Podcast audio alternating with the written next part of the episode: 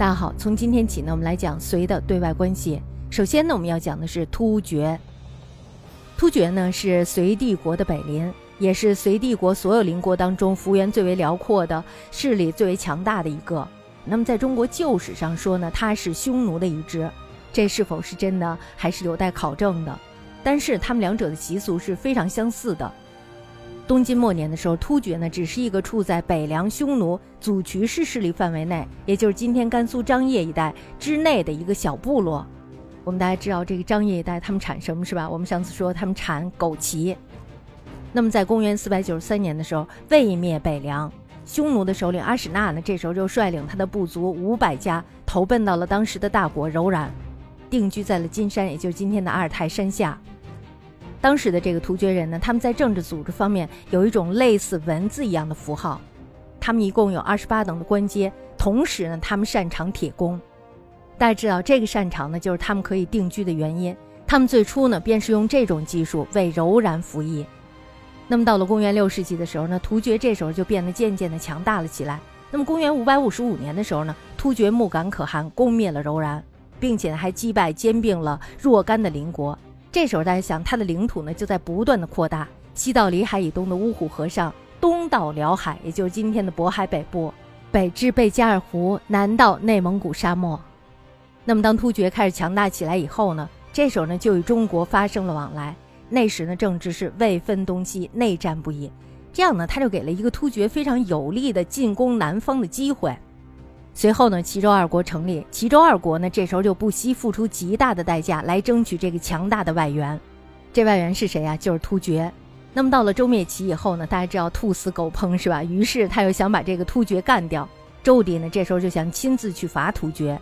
可是呢，就在他想的这个功夫，周武帝给病死了。那么这件事儿呢，也就不了了之了。突厥呢，这时候看到周他是不能够被欺负的。所以呢，他就改了一个政策，改了一个什么政策呀？改了一个亲善的政策。周呢，同时也给了回应。周以宗女千金公主嫁给当时的突厥可汗沙钵略。沙钵略呢是木杆可汗兄弟的孩子。从此以后呢，我们大家知道，突厥就对中国失去了控制力量。隋文帝时候呢，这时候就开始采取一种非常特别的政策来对待突厥。什么样的政策呀？就是离间政策。为什么要使用离间政策呢？就是要促成他们内部的分裂还有不安。其实呢，也是有一个契机的。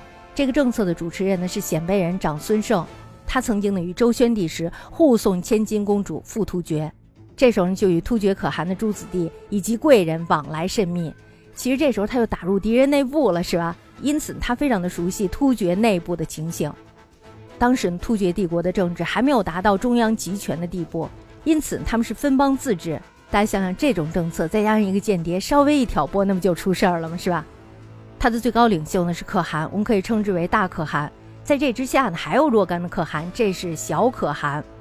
他们各自都有自己的地盘，还有武力，只是呢在名义上服从这个大可汗，实际上他们都是相对独立的。除了大可汗沙钵略以外呢，还有三个非常重要的势力，一个呢是西面的可汗达头，这个呢是沙钵略的从父。这个势力呢是可以与大可汗分庭抗礼的，也就是说他也是非常有势力的。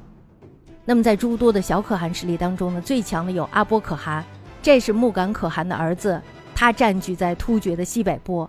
另外的一个呢是处侯罗，这是沙钵略的弟弟，他盘踞在突厥的东部。三个人呢都与这个沙钵略不和，因此呢这时候长孙晟就于开皇元年，就公元五百八十一年的时候上书文帝，献离间计。文帝又不傻，是不是？文帝一听这个计策正合我意，这样呢就可以把突厥消化掉。于是就开始采取行动。首先他拉拢达头，使之与沙钵略发生嫌隙；继而呢长孙晟又设计离间阿波，还有就是沙钵略的情感。结果呢这个阿波于开皇三年，也就公元五百八十三年的时候，西奔达头。达头呢以兵助阿波攻打沙钵略，自此呢突厥正式分裂为东西二国。大家看一下，这是不是把一个大国分成了两个小国呀？分成两个小国的话，那么他们的势力是不是就变弱了呢？西突厥的地盘呢，主要是今天伊犁河流域以及其附近之地，东至今天的蒙古杭爱山，并且呢，亦属于西域诸国。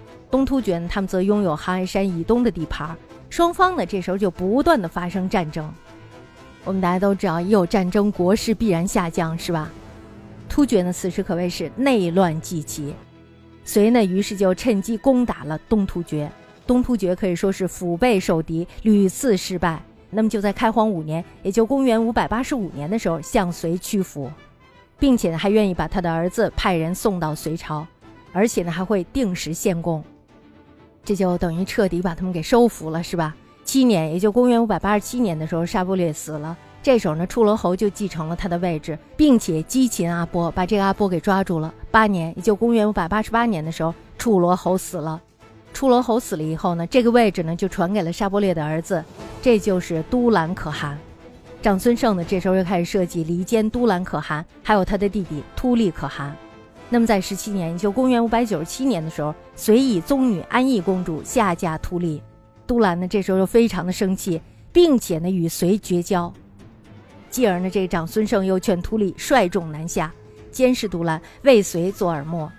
在十九年，就公元五百九十九年的时候，都兰呢这时候又与达头合兵攻打突利。突利呢当然是打不过他们了，于是你就失败了，没有办法，只好只身随长孙晟入朝。隋呢，于是就封这个突利为启民可汗，并且呢把他的部落迁到了黄河南岸。在这个时候呢，安义公主死了，隋呢又把他的宗女义成公主嫁给了他。同年的时候，都兰被他的部下给杀死了，隋呢这时候就派启民部下分道招募都兰部众。我们大家知道人嘛，都想有个好生活，是吧？于是投降的人非常的多。接着呢，隋氏又对东西突厥同时做大规模的进攻，就这样呢混战了四五年。这时候呢就把东突厥逐出了内蒙古沙漠。西突厥呢，这时候也发生了内乱，达头呢，于是就逃奔吐谷浑。仁寿三年，就公元六百零三年的时候，长孙晟迁启民可汗于塞外，并且呢，接收了达头的残部，正式成为突厥的大可汗。启民的地位呢，可以说是由隋一手造成的，自然呢，他是会对这个隋唯命是从。我们不能说他是一个傀儡，但是他的确得到了偌大的好处。隋炀帝大业五年，也就公元六百零九年，启民可汗呢这时候就死了，他的儿子呢就继承了他的位置，这就是始毕可汗。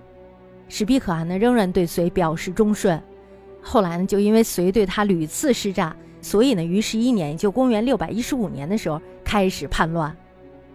就在这一年的八月，始毕呢率领了骑兵十余万，趁着隋炀帝北巡，于是就把这个隋炀帝包围在了燕山，也就是今天的山西代县。这个时候呢，情势可谓是危急的。幸而呢是有义成公主，那时候他已经顺从胡俗，改嫁给了史弼。这时候呢，派遣使臣诈称说北边有兵。史弼一听说是有埋伏，于是就赶紧班师回朝。那么在九月的时候，雁门之围就解开了。就在这个时候呢，隋内部也呈现出了乱象。两三年之后呢，变高覆灭。西突厥呢，自达头逃到了吐谷浑后。这时候呢，就分成了两个势力，一个呢是最高可汗尼觉处罗，这个时候呢，他们是盘踞在伊犁河流域；另外一个呢就是社会可汗，这是达头的孙子处罗之叔，也就处罗的叔叔，他们呢是占据了突厥的西部。隋氏呢这时候又以婚姻为诱饵，劝这个社会背叛处罗，社会呢这时候就击败了处罗，处罗呢率数千人投奔隋，隋炀帝呢这时候又给了他一个封号接萨那可汗。我们大家可以看一下，这个幕后黑手倒是成了一个好人了，是吧？社会呢，这时候就取得了西突厥领袖的地位。到隋灭亡，东西突厥均趋于极盛。那么在隋末唐初的十余年中，他们呢，这时候就变成了东亚大部分民族的主人。